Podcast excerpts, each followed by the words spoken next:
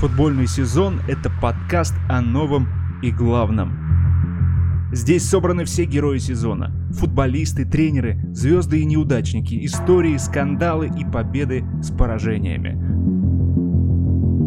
Слушай футбол вместе с нами.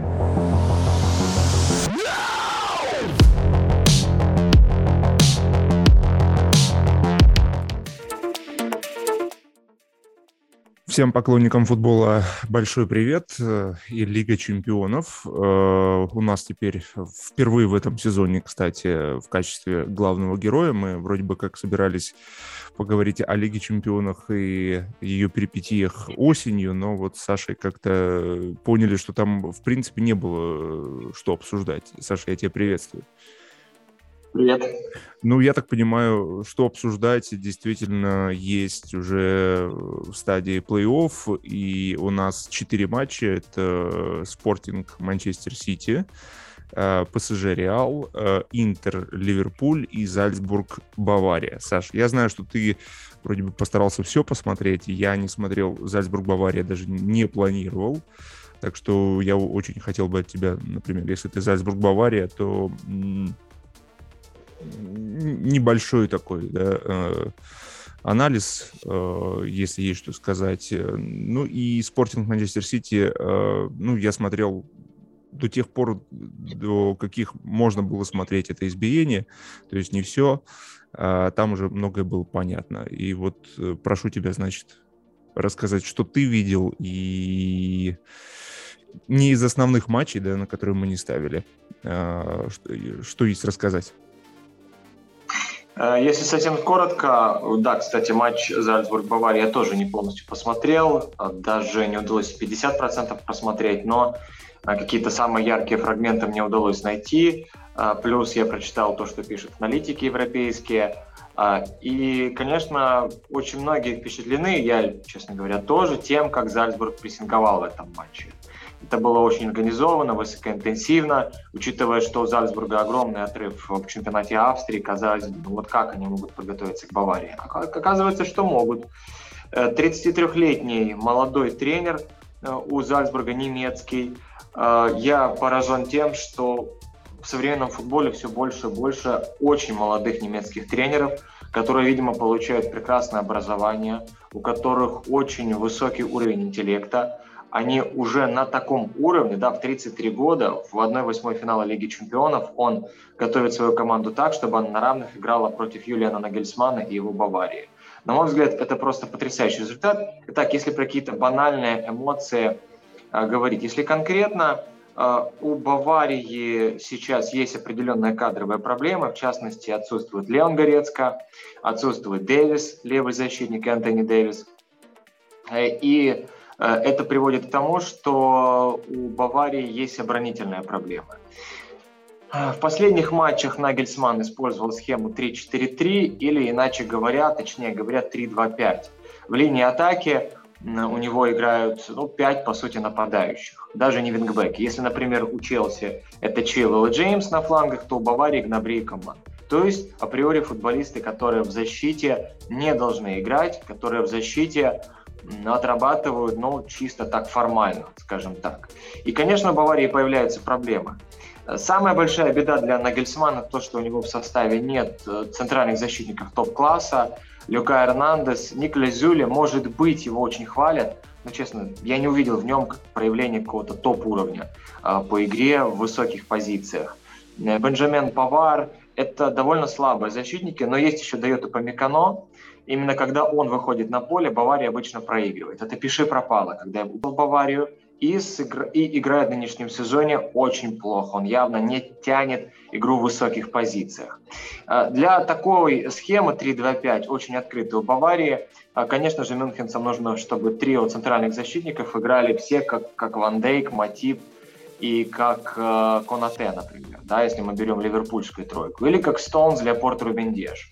Но тройка защитников Баварии сейчас и близко не способна играть так, поэтому они допускали моменты в контратаках э, регулярно и с Бохумом. Но Бохум там еще и прекрасно использовал свои шансы. У них практически все, что было, они забили э, в первом тайме.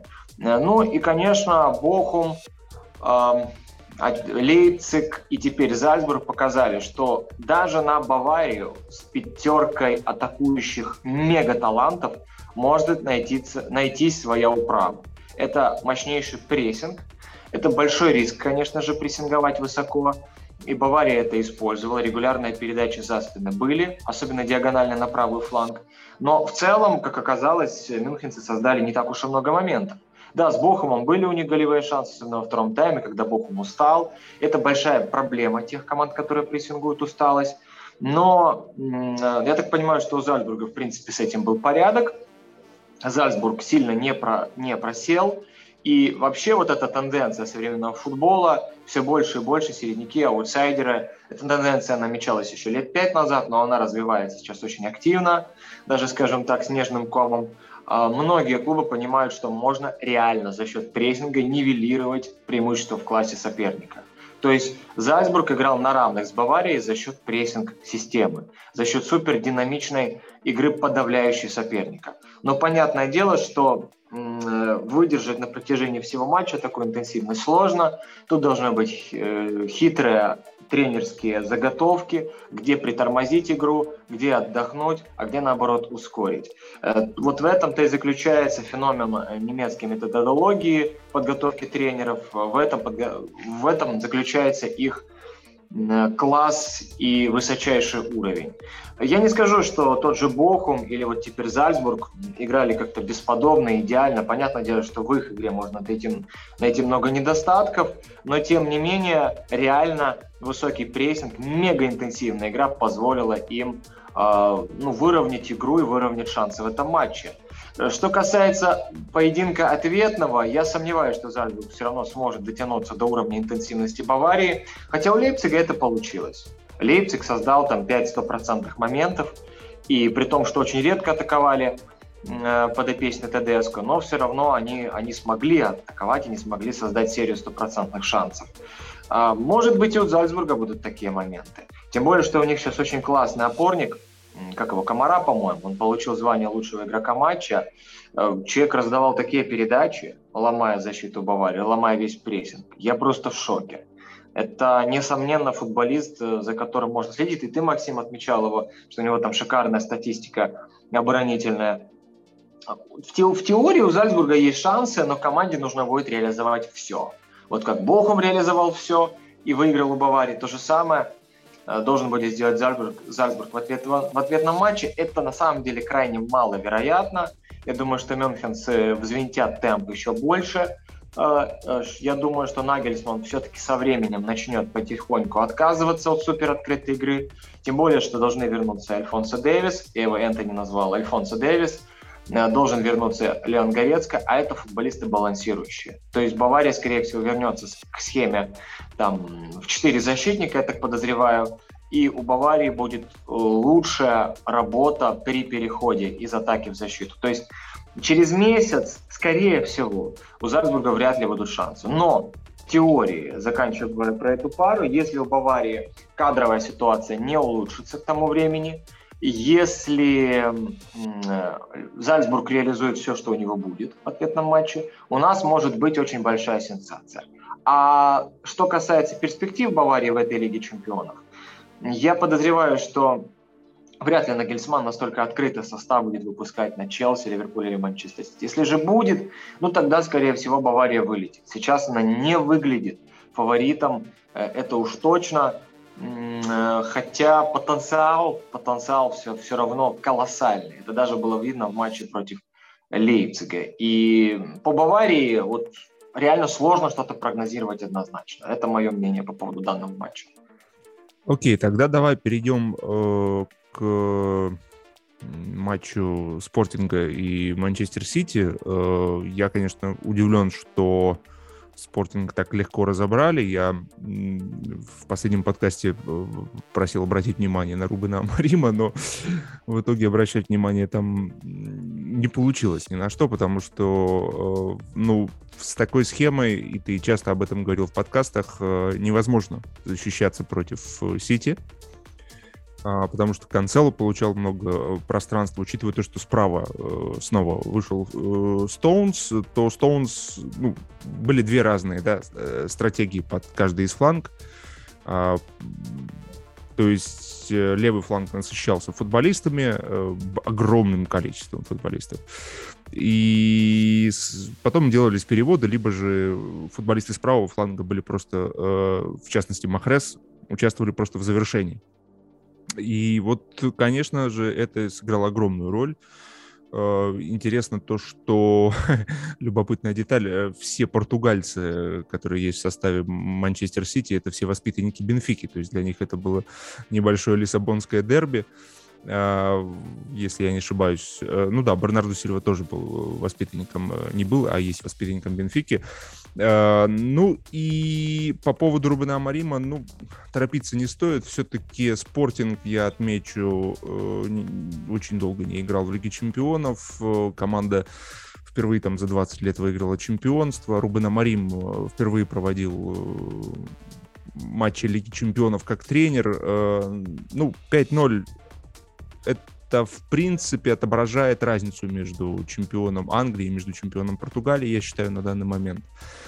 Даже на поле э, спортинга. Спортинг имел неплохие возможности там в передачах, в атаках, э, но принципе, мы уже привыкли к тому, когда ты проходишь прессинг насыщенный э, Сити, то там на скорости вполне много шансов появляется. Когда ты проходишь прессинг, там много шансов появляется. А, ну и, конечно же, Кевин Дебрюйне. Я все вот смотрю, смотрю за ним и понимаю, что Кевин Дебрюйне в очередной раз в концовке э, сезона начинает становиться просто э, невероятной машиной. А, он ключевой игрок, он переключается с фланга в полуфланг, с левого фланга в правый полуфланг, и благодаря этому переключается команда. А, и то, как он работает в прессинге, то, как он работает э, в построениях, то, он, то есть он еще успевает командовать э, футболистами, ну, это фантастика просто. Вот э, теперь хочу твое мнение узнать. Ожидал ли ты такой легкой прогулки для Манчестер Сити, потому что похоже, что для Манчестер Сити намного сложнее оказался ураганный ветер Дадли в Манчестере, который не смог их посадить. Э, короче, Манчестер Сити не смог прилететь в свой аэропорт, э, потому что их самолет просто не смог сесть, несколько раз сделал кругов, и пришлось через Ливерпуль ехать домой. Да. А, ну кстати, интересно, как это повлияет в целом на настроение и на состояние игроков Манчестер Сити. Я думаю, что после такого стресса не так уж легко восстановиться. А что касается матча между Спортингом и э, Манчестер Сити, ну смотрите, у лиссабонцев 15 сентября был матч против Аякса дома, они к 9 минуте пропустили два гола от Аякса. Здесь э, два гола они пропускают к 17 минуте. Более того, Аякс забил своих 5 голов ворота Спортинга, выиграл 5-1 к 63 минуте. Халь Алле отметился четырьмя голами в том матче. К 63-й минуте 5 голов. Сити забивает своих 5 голов к... Сейчас, секундочку, к 58-й. Примерно то же самое. Э, то, что я увидел в составе спортинга, футболисты просто не тянут вообще на уровень Лиги Чемпионов. И то, что Себастьян Куатес играет в центре обороны, это, э, этим все сказано. Куатес э, и близко не является футболистом высокого уровня. Я даже не знаю, какие можно тактические претензии предъявить лиссабонцам. Вроде все правильно перекрывали центр. Но да, на флангах не контролировали они соперников. Но оказалось, что спортинг почему-то игроки там офсайд начали искать в тех ситуациях, когда а, то есть в той ситуации, когда забивался то ли первый, то ли второй гол. Они все начали поднимать руки, требовать от арбитра а, офсайда. Риад Морес спокойно принял, забил. Э, и, ну, да, это была как раз седьмая минута. Но так это не, это не серьезно. Играть в Лиге Чемпионов, поднимая руки и надеясь на офсайд. Вы должны до конца доиграть эпизод. Это везде сейчас так. Или, я не знаю, может, в Португалии вара нет, да вроде же есть вары и работает уже, по-моему, второй сезон.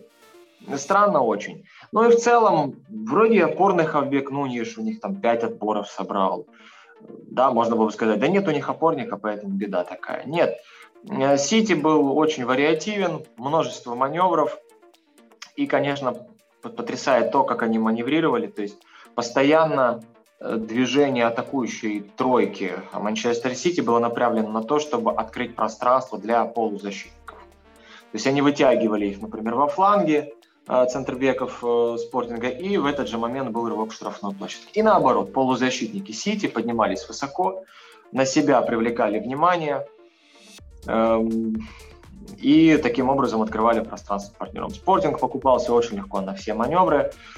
И честно, ну, я выключил этот матч после... Хотел выключить после 17 но все-таки выдержал до там, 32 минуты, когда счет стал 0-3. То, что показали подопечные Марима, абсолютно несерьезно, очень-очень слабый индивидуальный перформанс. Э, что мог сделать Амарим? Не знаю, мог ли он улучшить э, как-то игру своей команды. Но для спортинга уж, уже успех то, что они Бешикташ и Дортмунд прошли. Это действительно здорово. А ожидал ли я такого разгрома на фоне Аякса? Они пропустили от Аякса 9 голов в двух матчах, забили 3. Наверное, было понятно, что с Манчестер Сити все будет очень плохо. Просто, честно, не думал, что повторится полностью то, точь история матча против Аякса. Вот это вот первого в Лиге Чемпионов. Казалось, что уже какой-то опыт хотя бы появился, что какие-то там тактические наработки. По поводу Рубена Амарима я читал разные мнения, и любопытно, что этот тренер, э, мне лично нравилось то, как он там организовывал, особенно работу в переходах, но есть и скептицизм, скептицизм по отношению к нему. То есть давайте еще все-таки смотреть внимательно за его работой, давайте присматриваться, потому что вот некоторые аналитики оценивают его работу, ну, так себе. И то, как команда выглядела в матчах против Аякса и Манчестер Сити. С другой стороны, опять же, чтобы закрыть уже эту тему, по крайней мере, с моей стороны, уровень футболистов спортинга, опять же, если у тебя играет в центре обороны Себастьян Куат, на что можно вообще претендовать? Это да, вот мое Максим. Да, согласен. У, у спортинга действительно есть серьезные проблемы, и это уже давно наметилось э, с тех пор, как команда была в кризисе, там и финансовый кризис уже больше, почти 10 лет э, команда мучается с составами. Э, ни один игрок не может, по сути, который, да, восходит, он не может остаться, его тут же продают куда-то, э, закрепиться. Были проблемы, ну, так что будем смотреть за спортингом. Да. Да, Максим, единственное, что я добавлю, это то, что, возможно, э, все-таки не стоит и чрезмерно критиковать Амарима и Споринг, потому что Ливерпуль против Порту, против команды, которая сейчас там на первом месте с солидным отрывом от Спортинга, Ливерпуль же тоже разгромил на Дурагау Порту. Они, по-моему, забили то ли 4, то ли 5 голов. Э, сейчас разница между вот этим высшим эшелоном Ливерпуль, Сити, э, Челси, может быть, Бавария, хотя уже у меня возникают сомнения, ну, это в связи с кадровыми проблемами Баварии. По Челси тоже определенные сомнения из-за их кадровых проблем. Но вот хорошо, давайте так. Ливерпуль, Сити, мы сейчас, конечно, еще скажем про мерсисайцев. А, Ливерпуль, Сити, Бавария, Челси и, может быть, даже ПСЖ, Аякс точно, на другом уровне. И это нужно понимать. Поэтому Порту, например, был вообще не конкурентоспособен матчах против э, Ливерпуля, причем в обоих поединках. Там э, Консейсао классно работает, у него и состав неплохой, но слишком большой разрыв. Слишком большой разрыв по уровню командной игры. Да, Порту проиграл на Драгау 1-5, то есть не, ага. невелика ну, разница. Да?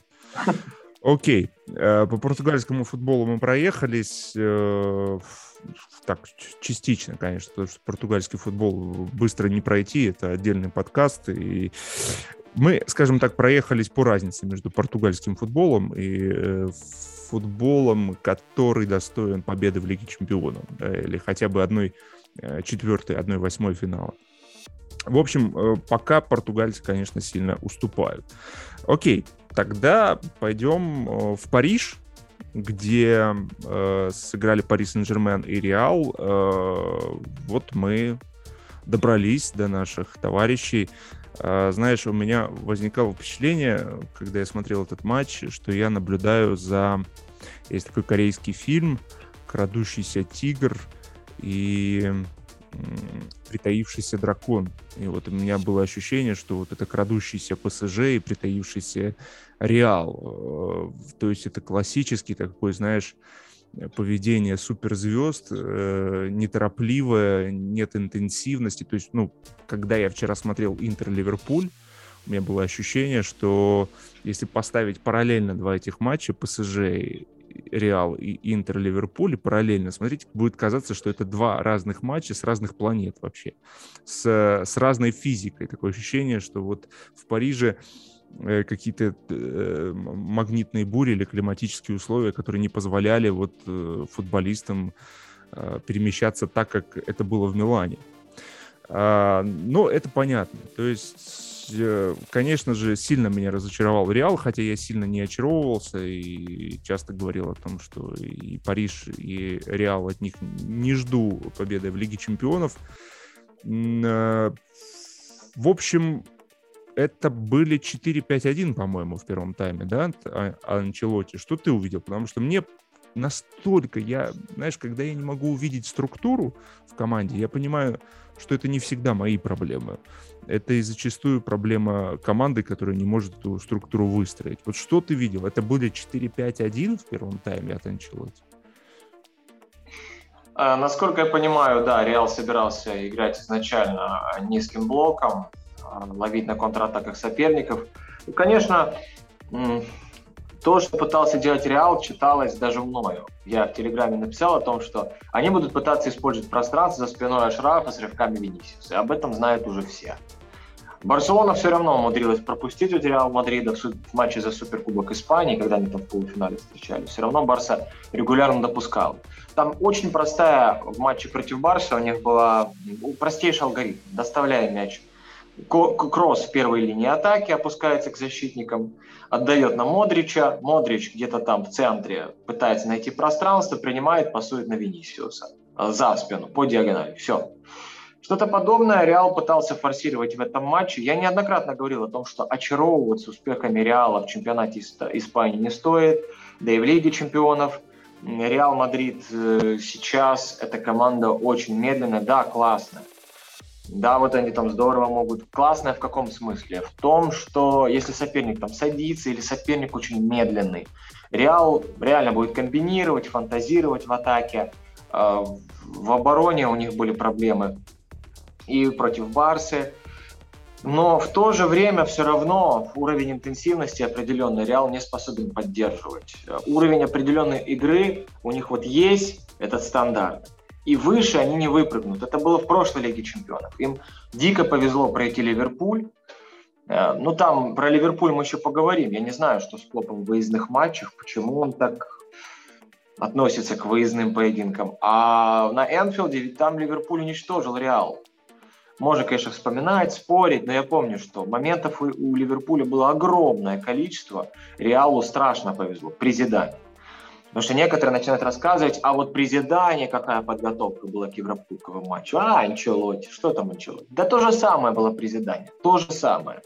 И э, вот можно, там, Вадим Лукомский написал, Зидан как хорошо готовил команду к Лиге Чемпионов. А с Челси сколько они допустили моментов, что в первом, что во втором матче. Да и Ливерпуль должен был съедать их с потрохами. Проблема Реала в том, что они еще не до конца обновились у них идет это обновление, оно идет очень классными темпами. Я говорил о том, что мне невероятно нравится и Родриго, и Винисиус, появление Камовинги, Феде Вельверде. А единственное, что им Казимиру нужно только по полноценную замену найти. Ну и можно было бы его еще оставить. Казимиру сейчас на топ-уровне, он доказал это в данном матче с Ев Месси в ситуациях один в один. Ну, Карим Бензема тоже поддерживает высокий уровень. Но проблема с Кроссом и Модричем, она как была, так и остается. Кросс, Модрич, э, Казимиру. И вроде бы в защите Модрич э, и Кросс успевали. Они действовали очень агрессивно. Но в атаке ноль. Полнейший ноль, ничего не показали. Э, подопечные Анчелоти действовали слишком однообразно. И вот этот стандарт тактический, стандарт по интенсивности, Реал привык играть очень медленно. И они, их, они вообще чувствовали себя как в, тем, в теплой ванне в первом тайме, вот на первых минутах. ПСЖ там катает мяч.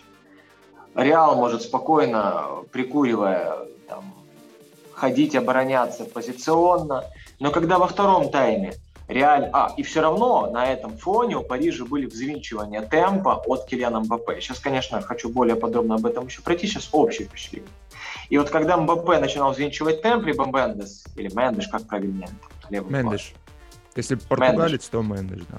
Да, Мендеш а, на левом фланге. А, вот в таких ситуациях сразу же у Карвахаля проблемы, там Милитау еле успевал страховать Дани Карвахаля. Во втором тайме ПСЖ, вот сказал Максим про этот матч, про то, что скорости были меньше. Я и соглашусь, и не соглашусь. Потому что в первом тайме реально очень медленно играли. Это был, ну честно, прямо скажем, отстой, а не футбол. Но во втором тайме а, команда Почетину, я думаю, умышленно начала играть. Во-первых, отказалась от горизонтальных передач, начала играть вертикально. Во-вторых, сильно взвинтила темп. И тут мадридиста поплыли. То есть они, они явно начали успевать только а, обороняться, отбиваться. На больше у них сил просто не хватало, они сидели слишком низко. Я Слушай, Саш, я вот хотел тебя еще спросить, я тебя да. спросил 4-5-1, да, второй тайм, конечно а, же. Да. Это, я так скажу, Максим, это были действительно 4-5-1, а, потому что достаточно низко опускались Винисиус и Асенсио. Винисиус в теории пытался подниматься высоко, а, но 4-5-1 а, эти превращались в слишком низкий блок, потому что ПСЖ их давил-давил, особенно во втором тайме. Реал пытался подняться, чтобы это были там не 4-5-1, хотя бы 4-4-2. Подниматься, как-то отталкивать. А, вот Могу... это я хотел спросить. Да, вот это я да. хотел спросить. Мне показалось, что во втором тайме Анчелоти что-то попытался изменить, э, но стало только хуже. То есть он э, там эпизодически, мне казалось, даже 4-1, 4-1, то есть э, с Казимира в опорной зоне, и Модрич с Кроссом пытался поднять. Но стало только хуже. И вот хотел тебя спросить. То есть действительно ли, вот ты тоже увидел, что Анчелоти что-то пытался изменить во втором тайме? Конечно. Еще с э, середины первого тайма, я так понимаю, он дал указание своим подопечным подниматься повыше. Ну как, какое повыше, если у людей... Э, ладно, давайте так, я все-таки не буду говорить не как, не как блогер эмоционально, а как аналитик. Как аналитик скажу так, у Реала не было никаких вариантов против грамотного контрпрессинга и прессинга ПСЖ. У Реала не было ни заготовленных маневров, ни комбинаций, ни одной тактической фишки, к сожалению или к счастью. Э, поэтому, как бы Реал там не пытался подниматься, э, у них это просто не получалось. Когда они теряли мяч, они тоже попытались со середины первого тайма, понимая, что у них 0 ударов по ПСЖ уже 6, они попытались средним блоком встречать, но это все не приносило успеха, поскольку сверх ультраэнергичная тройка, Верати, Паредос в первую очередь, они все время пропасовывали линию защиты соперника, ну, отдавали передачи им за спину полузащитникам Реала. А, плюс еще и Данилу неплохо подключался вперед и отдавал передачи, хотя его задача была немного другой в этом матче, об этом я сейчас скажу. То есть еще в первом тайме Реал попытался что-то сделать. Во втором тайме они э, вот еще после допущенного пенальти, они попытались это сделать, но у них не получалось. Майкл Кокс, как это не смешно звучит, в моих глазах он постепенно опускается, как аналитик топовый. Не знаю, что там произошло. Пишет, что Реал был таким оборонительным именно из-за того, что типа их не мотивировало правило выездного гола. Да мотивировало оно. Они пытались выходить выше, они пытались встречать соперников. Но проблема в том, что Реал сейчас находится примерно на том же уровне, что и Интер. Мы сейчас об этом поговорим. То есть они вроде могут что-то показать. Они способны, но их уровень, их планка в разы ниже, чем планка соперника. И э, казалось, да, что Почетину далеко не идеальный тренер. Но этот матч показал, что Почетину все равно в разы сильнее, чем, чем Анчелотти. Даже при том, что у Карла там сейчас занимается э, тактикой, ну, сын, я так понимаю, помоложе и продвинутее, но все равно уровень тренерской мысли был несоизмерим. Уровень а, подготовки к игре был несоизмерим. Поэтому любые попытки Реала встречать выше выглядели очень странно. Я до матча еще написал, что счет будет 2-0. К сожалению, нет, всего лишь 1-0. Э, потому что тройка, вот эта тройка, которая выиграла уже все, что можно, она играет медленно. Кросс, Модрич. Это банально, это очевидно. Я даже не понимаю, почему Реал ставили фаворитом этой пары и этой встречи. Для меня это просто непонятно. Поэтому Реал пытался подниматься. Но это, было, это не имело под собой никакого смысла, потому что просто-напросто у ПСЖ моложе, и у ПСЖ более сбалансированный состав и более энергичные футболисты. Вот что я хотел сказать. Мне, слушай, мне еще показалось, что Почетина был очень удивлен такой пассивностью Реала точнее, невозможностью. И показалось, что он э, поменял тоже ведь схему, да, по-моему, э, после перерыва. Он уже оставил тройку, он э, Данила начал оставлять на позиции Хакими, и Хакими загонял вперед вообще, то есть это было 3-1, 4-2. Э, и в первом тайме мне казалось, что изначально как бы ПСЖ, э, ну вот с первых минут, вроде бы как они не прессинговали особо сильно и не выстраивались даже. Но потом они увидели настолько пассивное поведение Реала, что они начали выстраиваться реально в структуру 2-2-4-2, где-то так. И начали прессинговать, и начали забирать. Меня поражало вот что, что я несколько раз на повторах просматривал ситуации, а ведь Реал много разыгрывал мячей от своих ворот, очень много, неприлично много. И каждый раз пытался через э, короткий розыгрыш. Я не понимал, зачем? Зачем, если вы э, даже ну, то, что как прессинговал э, ПСЖ, это было, ну, скажем так, структурно, это было понятно, каждый с каждым. То есть это было правильное расположение, но это не был интенсивный прессинг уровень футболист такого, таких, такого уровня, они должны были проходить такой прессинг, но они даже не пытались. Алаба пасовал, бог его знает куда, э, потом э, Минди пасовал, бог его знает куда. То есть они, они начинали разыгрывать в короткую, а потом понимали, что им нужно выкидывать мяч просто. Просто на Кросса, на Модрича. И вот это меня, конечно, поразило. То есть вообще никаких не было идей. Такое ощущение, что они вообще не готовились ни к какому прессингу. Такое ощущение, что Анчелотти им сказал, ну, ПСЖ не будет прессинговать. А ПСЖ прессинговал. ПСЖ прессинговал, и они прятали Месси, да, вот в эту... Вниз опускали, а там э, сверху атаковал э, Мбаппе и Димария.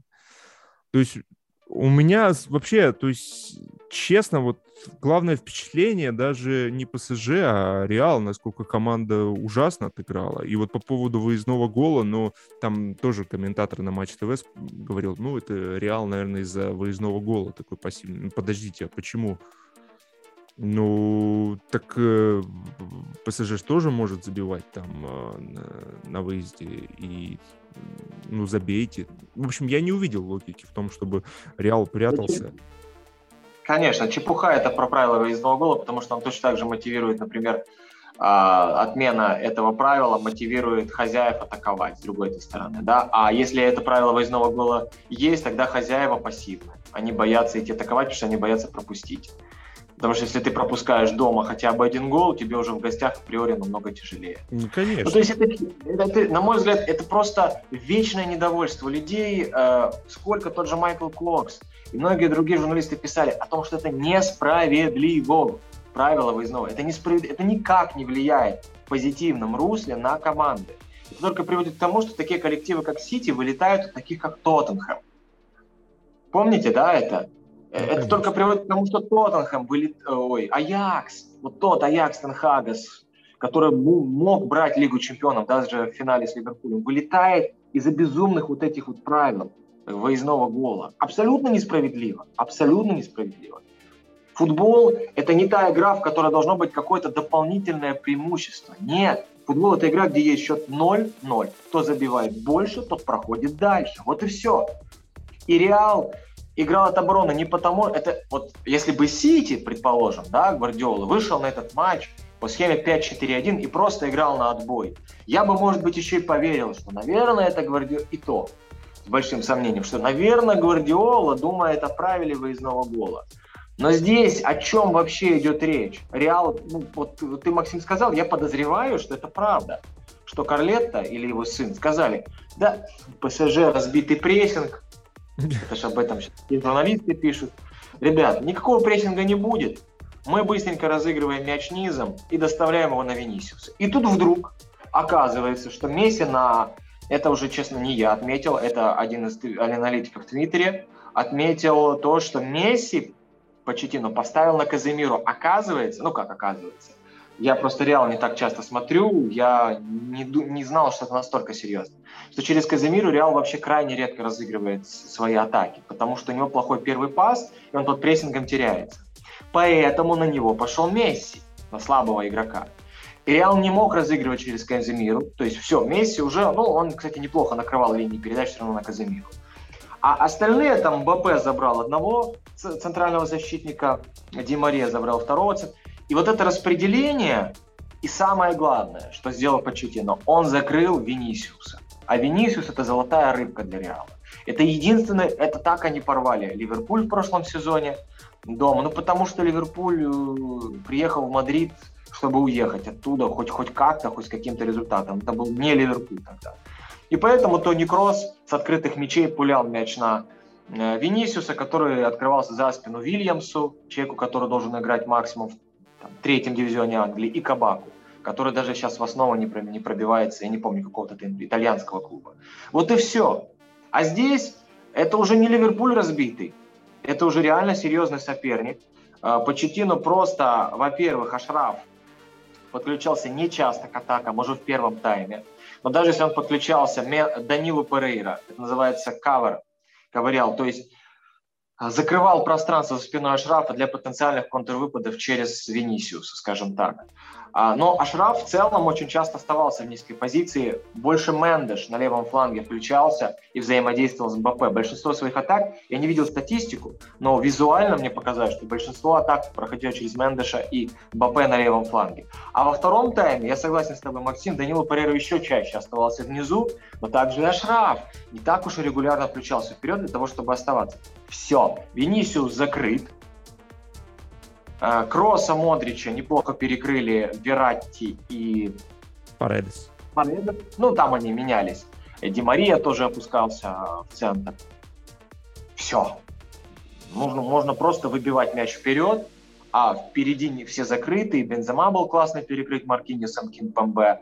Э, Венисиус тоже закрыт. Асенсио в этом матче был скорее для обороны, чем для атаки. То есть мы прекрасно знаем, что Асенсио, как и Васкис, это хороший, отрабатывающий на защиту, но впереди он довольно прямой футболист.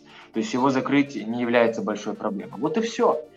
Так что мне очень понравилось, как Почетино подготовил свою команду, еще раз скажу, классно распределил свои силы. И, а, Максим, вот последнее, что скажу именно по данному аспекту, а, потому что даже про Ливерпуль и Интер не так много можно сказать, как про этот матч. А, Почетино меня поразил. Я говорил о том, что это слабенький тренер, но в этом матче он продемонстрировал, что он даже может подняться до уровня Тухеля, что он э, способен быть гибким. У него под, высоко поднятая линия обороны была очень высокая. Это было рискованно против Венисиуса, но они его закрыли. А у них тройка центральных полузащитников. Я сто раз говорил, что она очень сбалансированная. Данилу отбирает, делает объем. Вератти – это объем работы и хороший пас вперед. Паредес – это контроль игры на перехватах и прекраснейшая передача под прессингом вперед. Вот тебе тройка, с которой можно выигрывать ЛЧ. Реально. Плюс Ди Мария, вот не знаю, вот единственное, что, Максим, мне интересно тоже узнать твое мнение, а, если бы Неймар был в стартовом составе, получилось бы ли это у Почетино, это вопрос. Потому что Ди Мария все равно это очень работоспособный футболист, который пахал в каждой ситуации, и, возможно, даже Почетину придется как-то уговаривать то ли Неймара, ну, Месси вряд ли, э, Неймара, чтобы он выходил скорее на второй тайм уже добивать. Потому что Ди Мария намного лучше вот в этой прессинг-системе работал. Ну, на мой взгляд, это как-то вот так.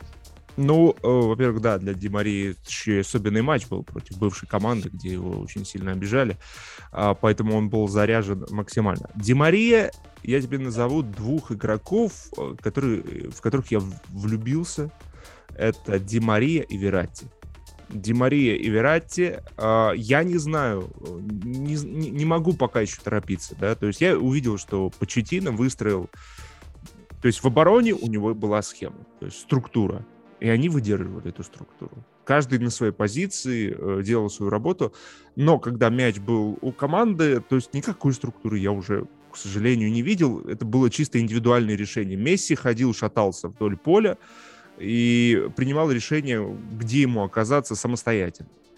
Э, то же самое делал Верати, но Верати как раз, э, то есть это человек, который, вот я часто говорю, что есть такие, как Канте, есть такие, как Жоржиньо, есть такие, как э, Гюндаган, э, футболисты, есть такие, как Дебрюйны, это полтора человека. Да? Вот в Верате такое ощущение, что это три человека. Он за закрывал три позиции. Он прессинговал, он отбирал, он перехватывал, он подбирал, он пасовал, он продвигал, он бил. Это фантастика просто. У него три успешные обводки из трех.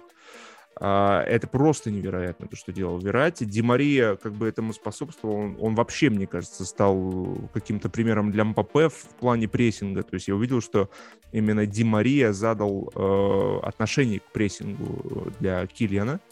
Ну, а Верати это, конечно, ну, реально три человека. Я не знаю, если убрать Верати из этого состава, был бы ли такой ПСЖ? Не знаю. Вот мне интересно. То есть по поводу э, Почетина я отметил, да, то, что структура была выстроена, очень, он хорошо приспособился. Но я не понимаю, понимаешь, я не понял, кто, кто у него в соперниках был что это было вообще? Что это за белая масса, простите меня, была э, на поле, которая растекалась и ну, вела себя очень вальяжно, абсолютно неадекватно.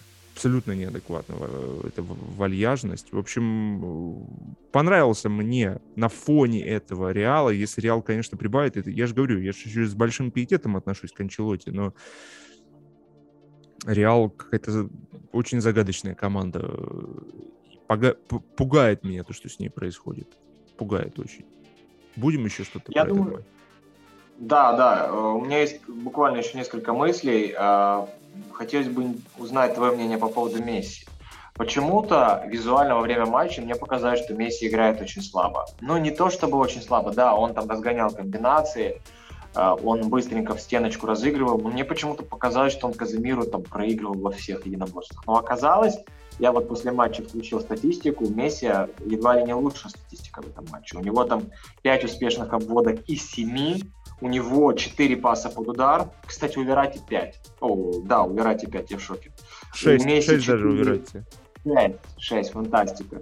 А у Месси 4 передачи под удар, ну и как бы обводки, все вроде бы прилично. Какое у тебя было ощущение при просмотре этой игры, ощущение того, как играет Месси? Потому что я сейчас вижу, что, оказывается, Месси сыграл классно. Ну, э, мы уже знаем, да, о том, что статистика, она фиксирует э, именно работу с мячом, а и вне поля ее зрения оказывается работа без мяча. И вот, э, конечно же, в качестве работы с мячом э, Месси хорош. Но опять же, такое ощущение, что, понимаешь, вокруг него как будто бы все вокруг него там на голову ниже по уровню. Но это же не так. Это же не так. Э, то есть ему отдается приоритет на количество касаний. То есть он зажевывает иногда атаки, развитие атак, потому что вот он думает, он взял мяч и он думает. А партнеры-то бегут, потом вынуждены останавливаться резко и просто ждать мяч. То есть у него приоритет решений, и мне казалось, что Месси, конечно же, мешает этой команде. Причем очень сильно мешает, и он приходит... А, вот с, особенно это четко смотрелось после того, как а, я смотрел а, матч Манчестер Сити э, и Спортинга, и вот там ты понимаешь, что, да, вот Дебрюйне пришел на левый фланг значит, э, кто-то пойдет компенсировать, э, значит, пришли какие-то э, команды, да, то есть Дебрюйне скомандовал, он пришел на левый фланг, значит, Фоуден уже на левый фланг не ходит, а играет уже ложную девятку, скажем так, ближе к штрафной площадке. А кто-то идет компенсировать Дебрюйне справа, это позиция там Стоунза, например, меняется. Дебрюйне уходит на правый полуфланг, опять перестроение получается. То есть приход и уход Дебрюйна — включает перестроение других футболистов, других позиций. У Месси такого нет. Он просто приходит куда хочет, и это становится элементом неожиданности для многих игроков. Ну, вот есть. А кто компенсирует его? Э, то есть это постоянно для Верати это было просто. То есть Верати в этом матче боролся не только с Реалом, а больше, наверное, с Месси. Потому что ему приходилось постоянно следить за ним и компенсировать э, его поведение. То есть, если Месси уходит налево, Верати должен как-то это страховать, восполнять это. Потом Месси уходит направо, Верати опять это подчищает это все дело. То есть, вот, вот это огромная нагрузка. И, кстати, во втором тайме Верати серьезно устал. Очень устал. По поводу Неймара. А, ты знаешь, когда вышел Неймар, ПСЖ остановился. Там вообще никакого прессинга не было. Я думал, что уже все.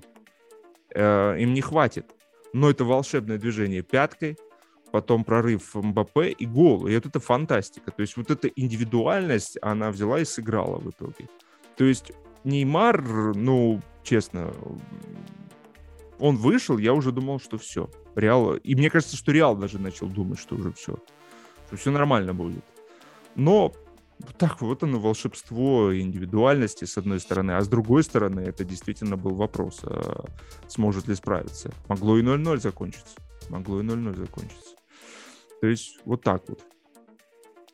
Да, я согласен. Мне кажется, что даже этот матч хорошо показал то, что придется, наверное, Неймара усаживать на скамейку Почетину.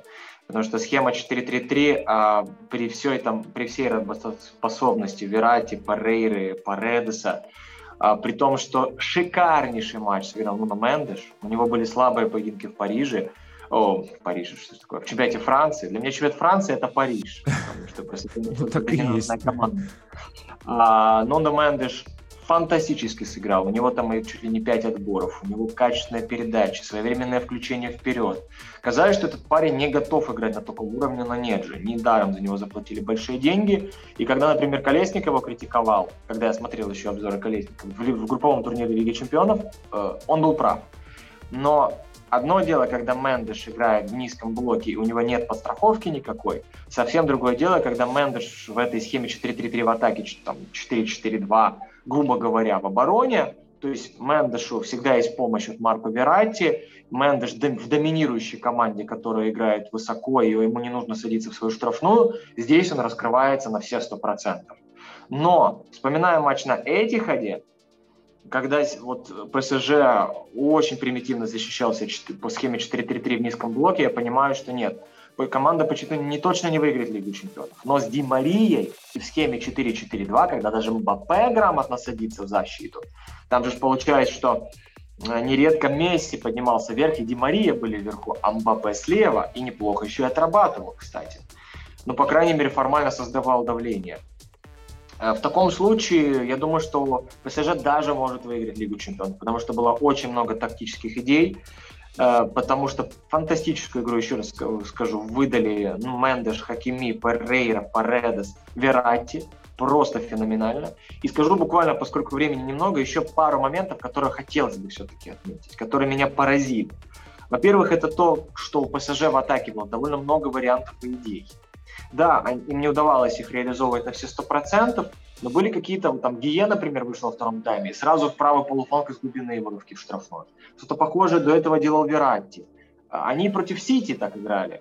Потом были интересные вариации с смещением БП Мендеша слева. Справа Ашраф с Месси неплохо взаимодействовали, тоже там маневрировали. А, в общем, классные перемещения в зоне между линиями. Я просто не хочу вдаваться в подробности, но я лично увидел 4, 5, 6 хороших, разнообразных. Если у Реала было бей вперед на Венисиуса, а иначе ничего не получится, то вот, ну там еще какие-то вариации, конечно, пытались подопечный человек делать, но это было слабо. То у ПСЖ есть идеи, и футболисты их реализуют. Да, во Франции ПСЖ выглядит такой полуразобранной командой. Но вот в Лиге чемпионов, что против Сити, у них был набор интересных розыгрышей в первой стадии, которые позволяли преодолевать прессинг Манчестера, особенно в Париже. У них были интересны вот эти взаимодействия, даже чем-то похожие на ливерпульские и манчестерские, Сити я имею в виду. То есть именно когда футболисты маневрируют один друг другу, а, а, друг другу они открывали пространство. И поэтому МБП было несколько выгодных ситуаций. Вот это мне очень понравилось, и я считаю, что ПСЖ должен был забивать как минимум два, если бы Месси реализовал пенальти. Ну, там Донарума, красавчик. Донарума вообще чуть ли не главный. А, Донарума. Куртуа. А, Куртуа красавчик. Он вообще чуть ли не главный герой Реала в этом матче. Это во-первых. И по поводу Реала я бы еще отметил, что их спасло. Это как это странно не звучит. Для меня это было большим удивлением. Они реально грамотно защищались Да, в атаках ничего не было. Вот, может быть, ты, Максим, со мной поспоришь, но, по-моему, и Модрич, и Кросс супер агрессивно закрывали центр, Казимир рядом с ним. А, плюс Асенсио садился вниз, э, там, ну, Венисиус, ладно, Асенсио садился вниз, два центральных защитника, Аллаба и Милитау очень своевременно выдвигались на соперников, практически не давали себя обыгрывать, страховали Карвахаля, страховали кто там у нас э, слева у Реала был, э, страховали Минди, хотя Минди плохо сыграл, конечно, но так или иначе, я был впечатлен тем, что Реал долго держался при таком давлении, а во втором тайме, если в первом тайме, как я уже сказал, у ПСЖ а, было много горизонтальной игры, они, кота... они просто не ожидали, что Реал такое мясо. Прошу еще раз, ладно, хорошо, не, не как блогер, что Реал настолько слабо сыграет, они не ожидали. А они во втором тайме взвинтили тем, темп и начали ломиться через центр. В центр насыщали там двойка центральных полузащитников, это Верати а, и Паредос. Ну, чаще всего Верати в центр смещался Месси, в центр смещался Ди Мария. Они искали быстрое взаимодействие, у них это неплохо получалось. То есть, э, какая была идея, как я понял? Это мы смещаемся в центр, включая дриблинг Месси или Ди Мария, быстро разыгрывает в одно касание в стенку, и дальше передача на МБП влево. А Мбаппе уже принимает, обыгрывает, забивает. В принципе, в итоге эта идея сработала. Просто Кильяну пришлось обыграть двоих, чтобы забить в конце концов. Но это была идея. Это было то, э, к чему Почеттино готовил свою команду, и я постепенно начинаю верить в то, что Маурисио способен выдавать хороший уровень. Хотя, согласен, как ты сказал, это был Реал Мадрид. И последнее, что я хотел бы сказать, последнее, об этом уже все высказались, это игра Кириана Мбаппе. Я считаю, что это лучший игрок в мире прямо сейчас. Все. Что ты думаешь по поводу Мбаппе? А, еще раз говорю, то, что показал Реал, мне не дает повода вообще делать сейчас какие-то выводы по поводу ПСЖ и игроков, э, в том числе Килиана Мбаппе. Молодец, хорош, все здорово. Э, но опять же, пока я больше э, склоняюсь к тому, что мне больше пока импонирует все-таки Мохаммед Салах. но покажет время, покажет этот сезон.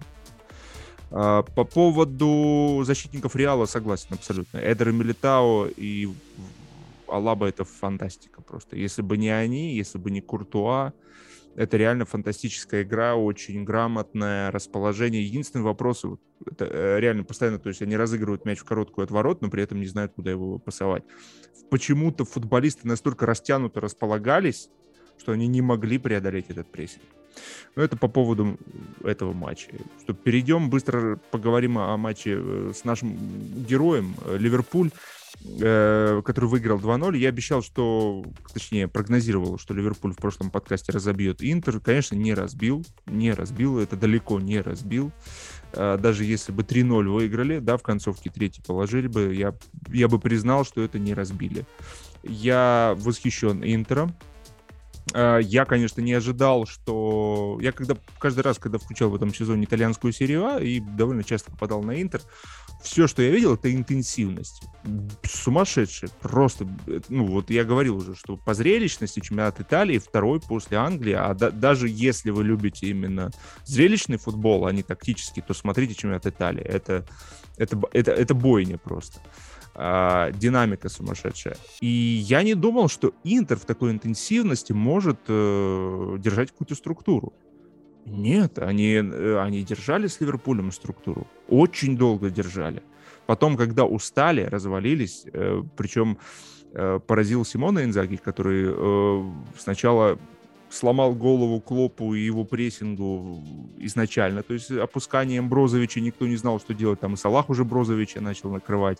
В итоге они позволили Бастоне мячом управлять э, хоть как-то. То есть Интер выходил из-под прессинга Ливерпуля в первом тайме. Во втором тайме, несмотря на то, что Интер выходил из-под прессинга Ливерпуля, Инзаги все равно сделал фишку. Он взял, выставил, по сути, два центральных защитника. Бастони слева, Дамфри справа. То есть он менял полностью схему на 15 минут.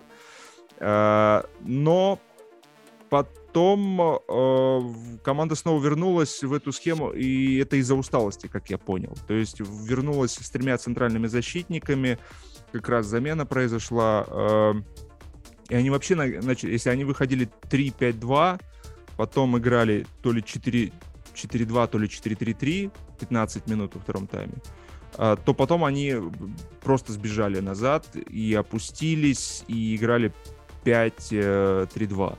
То есть они, Перешич уже играл крайнего защитника, это видно было. То есть они устали. И это невозможно было не устать. То, что происходило 60 минут, это, если вы не видели этот матч, посмотрите в повторе, потому что даже если бы этот матч 0-0 закончился, это была драка. Это просто, это фантастические бы 0-0 были. Но то, что Ливерпуль выиграл, два стандарта, это мы с тобой говорили. Это Ливерпуль, человек стандарт, герой стандарт. Э, ну и, конечно же, по поводу замен э, странно, но на Кейта вот в этом бардаке всем, потому что структуры, даже Ливерпуль структуру в какой-то момент переставал держать очень часто. Мне кажется, Ливерпуль такой сумасшедший матч еще не проводил. Э, так вот, на Бикейта, когда вышел в этот бардак, он почему-то в бардаке ему органичнее смотреться. Он давал, разгонял, он брал на себя инициативу, он на дриблинге проходил, он собирал.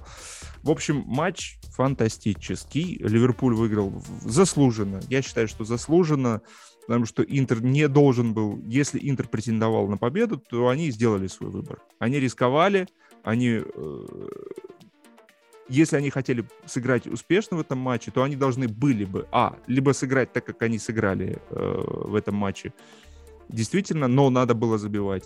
Э, и это была рискованная стратегия, играть в, в размен с Ливерпулем ударами. Либо же закрываться. То есть распределять весь свой ресурс на весь матч. Они выбрали первый вариант. Я за это им благодарен.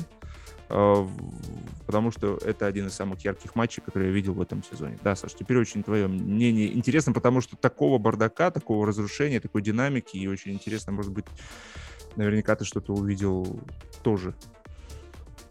Да, я недавно, э, если бы я не следил за Интером в последнее время, я бы вообще ничего не понял в этом матче. Но Инзаги очень вариативный тренер. А вот вчера на нашем телеграм-канале у нас было превью, то есть я попытался провести какое-то такое тактическое превью, я говорил о том, что а, потенциально Ливерпуль своими 4-3-3 может очень легко накрывать схему 3-5-2 а, соперника, но фишка Инзаги в нынешнем сезоне заключается в том, что он очень вариативен именно в первой стадии атаки. Его команда, ее реально тяжело прочитать, есть там набор каких-то характер... Э, заготовленных планов, у меня ощущение, что клуб вообще не готовил Ливерпуль к э, прессингу в этом матче. Вообще, у меня довольно-таки смешанные ощущения по Ливерпулю остались. Еще раз скажу, у меня ощущение, что то ли не успели подготовиться, то ли плохо готовились. В общем, почему-то для Ливерпуля стало большим сюрпризом то, что э, у Интера обычно, это реально регулярно происходит, Брозович опускается первую линию атаки, то есть на уровень с центральными защитниками. При этом Барелла а, и Шкринер могут подниматься на правом, на левом фланге высокие позиции, а Дюмфрис и Перешиш вообще там вперед поднимаются. Да, в общем, это уже и так понятно. И вроде бы понятно было то, что Видали и Челханоглу тоже способны вариативно двигаться, но э, Салах, Мане очень легко были отыграны. Они не понимали, что делать. То же самое касается Тиаго Алькантери и особенно Харви Эллиота. Они не понимали, кого прессинговать, куда двигаться. И э, самое страшное для Ливерпуля – это то, что команда была очень пассивной. Первая часть первого тайма, ну, ну не прессинговали они. При потере мяча даже не пытались контрпрессинговать. Почему? Для меня это загадка. Что произошло? Почему такая... Они с Бернли плохо сыграли, откровенно плохо. Там их реально спасло то, что Фабини забил э, с углового что это на фоне такого классного матча против Лестера. Я не понимаю, что происходит с Ливерпулем. Но в то же время, во второй части первого тайма, Ливерпуль вдруг, они уже не подстраивались особо под Интер. Вот все вот эти перемещения, как там э, Интер варьировал свои схемы, начало атаки. Ливерпуль просто по своей 4-3-3 вперед мощно прессинговать по центру и контрпрессинговать. Все, они съедают Интер в конце первого тайма, у них в итоге 9 ударов, у Интера 2, миланцы ничего с этим не могли поделать. Начало второго тайма, опять 25. Ливерпуль пассивный, без прессинга, покупаются на элементарнейшие маневры Интера, ходят так ну, на расслабоне, линия обороны легко опускается вниз, из-за этого возникают разрывы между полузащитой и обороной Ливерпуля. Салах и Мане даже не собираются возвращаться назад, поэтому у Ливерпуля разбитые 4-3-3 а-ля ПСЖ, а ПСЖ тот еще, не тот, который с Реалом сыграл, а который был в групповом турнире. Это был кошмар, честно. Я совсем другого ждал от Ливерпуля, совсем другой игры. И тут Клоп делает три замены, середина второго тайма, Ливерпуль снова включает свой 4-3-3, моментально контрпрессинг, и Интер на глазах разваливается, Интер снова упускает свое преимущество. То есть я скажу так, у меня есть тут еще несколько аспектов, я коротко сейчас о них поговорю, но общее впечатление это то, что Интер способен выдавать какой-то максимум свой, Интер способен был удивлять и взвинчивать интенсивность, но все равно, Максим, в чемпионате Италии, на мой взгляд, интенсивность, она может быть высокой, но она и близко не тянет до вот эта интенсивность в премьер-лиге максимально, а это максимальный уровень интенсивность в чемпионате, в чемпионате Италии. Она может быть тоже бомбезной, но она и близко не дотягивает вот до, до премьер-лиги. Германия где-то вот ближе, поэтому у Баварии, например, больше шансов есть. А, или и, и у Лейпцига было бы, если бы он остался в групповом тур, если бы он не вылетел из группового турнира. Так вот, Интер в то время, пока Ливерпуль был пассивен, конечно, классное перемещение, тактические. А, классно, особенно мне понравилось э, то, как они убивали Салаха. Мохаммед пытался вроде как прессинговать левого центрального, но тот, там Брозович. А за Брозовича отмечает, отвечает Эллиот. Салах встает, становится в полупозиции, ничего не понимает. Эллиот то же самое. В итоге они вдвоем друг дружке мешают. Брозович спокойно отдает на Бастани, и Бастани повалил по флангу. Пошел вперед против бедного Трента. Создали ситуацию, создавали регулярно ситуацию в начале второго тайма. А, Бастони, правильно не Бастани, Бастони и, эм, и Перешич против Трента. Два в одного. Легко разыгрывали, доставляли мяч в штрафную.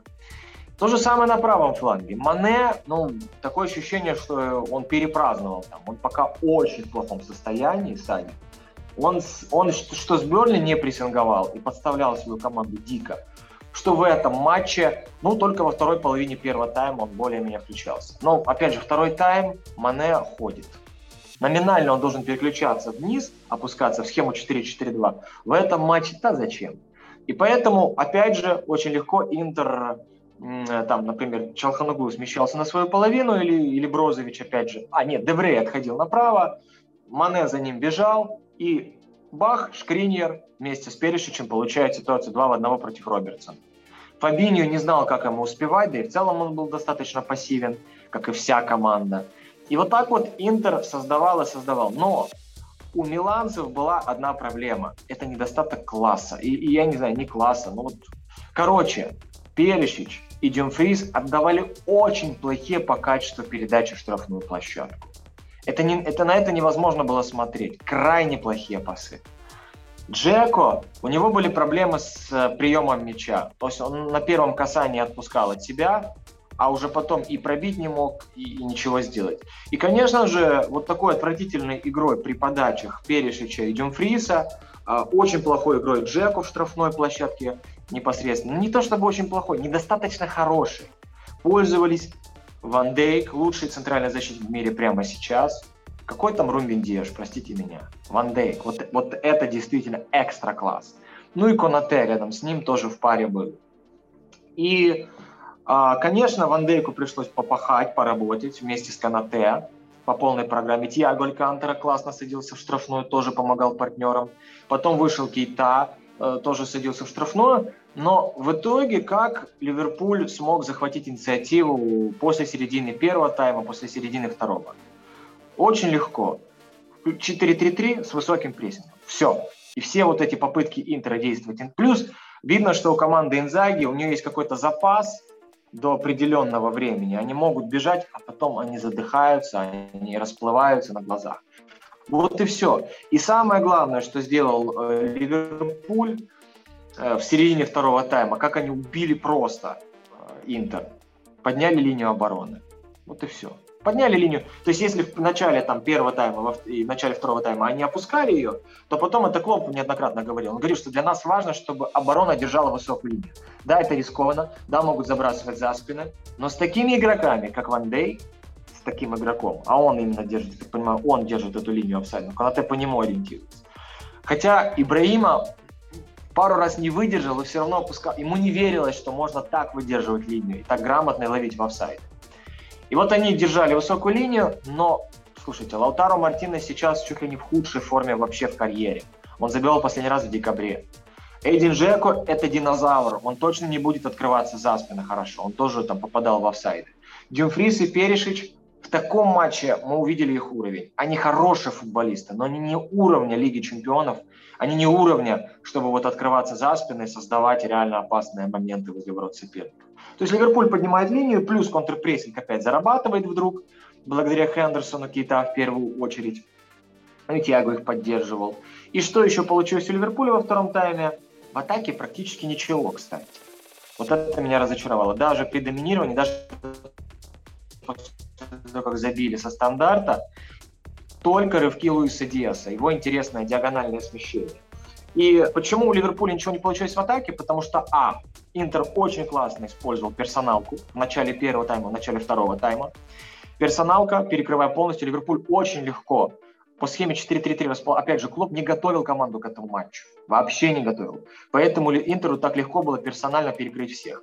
Уже во втором тайме у Ливерпуля изменилась схема в начале атаки с 4-3-3 э, на 4-2-4. Все, у Интера сразу поплыли мозги, Интер сразу растерялся, перестал прессинговать. Это во-первых. Во-вторых, с выходом Луиса Диаса Э, появились интересные смещения, диагональные рывки, проходы на дриблинге, рывки в штрафную площадку. Это тоже улучшило ситуацию. Э, у Интера был классный персональный прессинг в этом матче. И еще бы я отметил фантастическую работу против Салаха, Мане и Фермину, которые почему-то действовали очень узко в этом матче. По центру только контратаковали. Это потом вышел Луис Диас и начал давать ширину на левом фланге. Так вот, а, это называется step-in защитники Интера были на шаг вперед по отношению к Мане, Салаху и Фермину. То есть шел мяч, например, на Мане, Деврей на шаг вперед, выигрывал борьбу. И вот эта работа на опережении Шкринера, Деврея и Бастони, она обеспечивала Интеру контроль над матчем в определенные периоды. Вот, а, наверное, это то, что я хотел сказать. Да, ну и, конечно, еще единственное, что отмечу – Эм, это то, что Джеку ужасен в завершении. Хотя, в принципе, я об этом сказал. Вот так я попытался обрисовать то, что я увидел в этом матче. Прорезюмировав все вышесказанное, я скажу так. Все зависит от Ливерпуля. Если Ливерпуль выключается в прессинг, если Ливерпуль машет рукой, если у Ливерпуля низко опускается линия обороны, у Интера будут шансы даже на Энфилде и очень хорошие шансы. Но если Ливерпуль будет поддерживать высокую динамику, хорошо прессинговать и контрпрессинговать. Если у Ливерпуля еще появятся маневры, маневры в атаке, у Интера нет никаких шансов. Вообще, абсолютно. Потому что уровень Интера при всех там такти, тактических выдумках Инзаги, уровень Интера после продажи Ашрафа, после продажи Лукаку, не тянет и близко до уровня Ливерпуля. Вот это мой основной такой посыл, который я бы хотел отметить. Хотя сыграли классно. Да, согласен, сыграли классно. То есть, в принципе, э, ты еще допускаешь э, вариант того, что там э, что-то может произойти на Энфилде. Да? Ну, не Понимаю. знаю, честно. Вот мне интересно твое мнение услышать, потому что я думаю, что э, на... у Клопа есть одна то ли проблема это, то ли нет – но почему-то его команда дико развалена на выезде. Вспомни 0-3 от Барса, потом 4-0 на Энфилде. Вспомни в прошлом сезоне, как они с Реалом сыграли чуть ли не худший матч в сезоне. А потом на Энфилде так вытаскивали, что должны были проходить. Я вспоминаю матч против Атлетику в гостях. Проиграли 0-1, ничего не создав. Это позапрошлый сезон. А потом дома так уничтожили этот Атлетику, просто не реализовали свои шансы. То есть я подозреваю, что Ливерпуль в гостях играет немножечко наплевательски, а в дома они будут создавать, создавать, создавать, и они Интер сотрут в порошок, выиграют 4-0. Это мое ощущение. Но если у Ливерпуля будут проблемы физические с интенсивностью, если э, Ливерпуль расслабится, потеряет концентрацию, в теории Интер может забить этих два. А, ну и если Ливерпуль плохо будет реализовывать свои шансы, вот еще что может помочь Интеру. А так, ну 4-0, на мой взгляд. Ну, вот мое а мнение действительно, что я, глядя на игроков Интера в последние 15 минут, я понимал, что но они отдали все, что могли отдать. И, наверное, еще один такой матч они не потянут. Потому что ты правильно сказал по поводу интенсивности, э, разный, э, разная планка, да.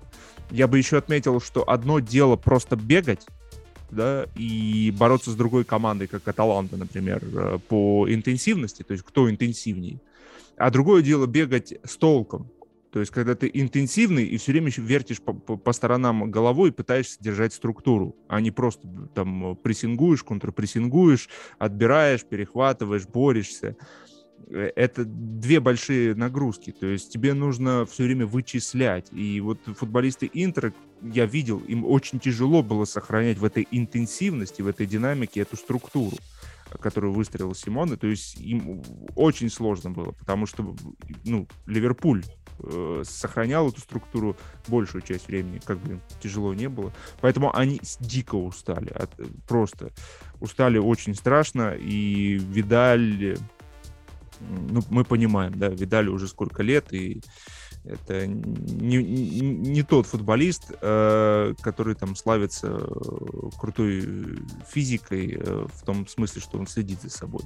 Он довольно такой разгульный образ жизни ведет и уже таскал язык на плече. Поэтому я думаю, Ливерпуль, конечно, легко, размеренно, не знаю, там, крупно, не крупно, но уже такой проблемы не будет. Уже не будет ощущения вот этой драки, да, размена на Энфилде, как это было на Сан-Сиро. Да, Саша. Да, Максим, единственное, что уже завершая, скажу о том, что э, когда ты говорил про прессинг сейчас, да, про то, что одно дело бегать, другое дело э, правильно двигаться на а, половине соперника, ты такое вот у тебя получилось как будто бы дословное цитирование Руслана Малиновского, который недавно рассуждал о прессинге и контрпрессинге. Он а, рассказывал о том, что когда попал в Аталанту, он очень много бегал, он очень много старался. Но Гасперини его ругал, говорит о том, что ты делаешь это бездумно, Иногда 2-3 шага, правильно, 2-3 шага позволят тебе реально запрессинговать соперника. А 2-3 правильных шага. А ты можешь бегать сколько угодно. И Малиновский сказал, что он постепенно в Аталанте начал адаптироваться и понимать, что нужно все время думать, и вот в этом прессинге не просто много бегать, но думать и правильно бегать. И в этом ну, реально разница, в том числе между Ливерпулем и Интером. Ну, то есть то, что ты сказал, это реально так оно и есть. Ну вот Профессия. посмотрим, как будет думать и бегать э, теперь Интер на Энфилде. Очень тоже любопытно. А, ну, у нас теперь другие пары уже на следующей неделе. А, спасибо тебе за твои наблюдения, за твою аналитику. А, это было интересно, особенно Реал ПСЖ. Мы не наблюдали, скажем так, не фокусировались на них да, в этом сезоне. И вот сфокусировались и, наверное, какую-то часть э, своих э, мыслей вам донесли. Хорошо, Саш, тогда до связи в следующий раз. Посмотрим еще, обговор, обговорим с тобой, что мы будем, да, на чем фокусироваться. То ли Лига Чемпионов, то ли э, опять наши ан- английские персонажи. В общем, обсудим. Ну, а вы подписывайтесь на канал, подписывайтесь на канал в Телеграме. Э, мы держим связь э, с вами всегда и готовы обсуждать самые актуальные события в мире футбола. Все, Саша, счастливо, пока. Спасибо, пока.